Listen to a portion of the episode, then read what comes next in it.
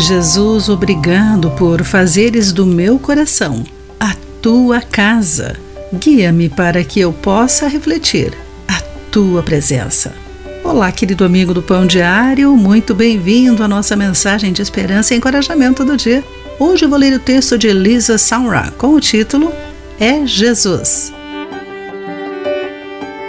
Durante o concurso da TV americana America's Got Talent, uma menina de 5 anos cantou tão bem que um juiz a comparou à famosa cantora infantil e dançarina dos anos de 1930.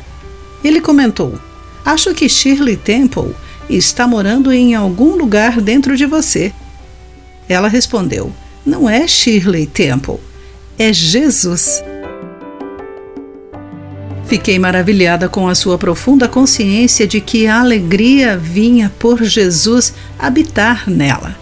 A Bíblia nos assegura de que todos os que confiam nele não apenas recebem a promessa da vida eterna com Deus, mas também a presença de Jesus vivendo neles. Por meio do seu Espírito, nosso coração se torna lar de Jesus de acordo com Colossenses capítulo 1, versículo 27 e também Efésios capítulo 3, versículo 17.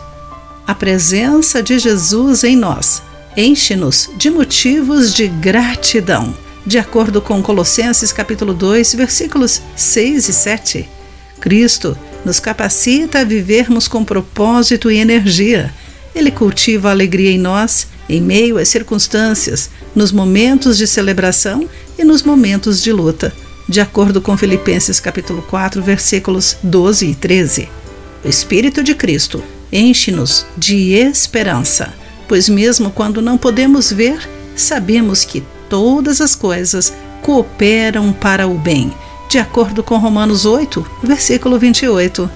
Jesus nos concede a paz que persiste, independentemente do caos que gira ao nosso redor conforme Colossenses capítulo 3, versículo 15.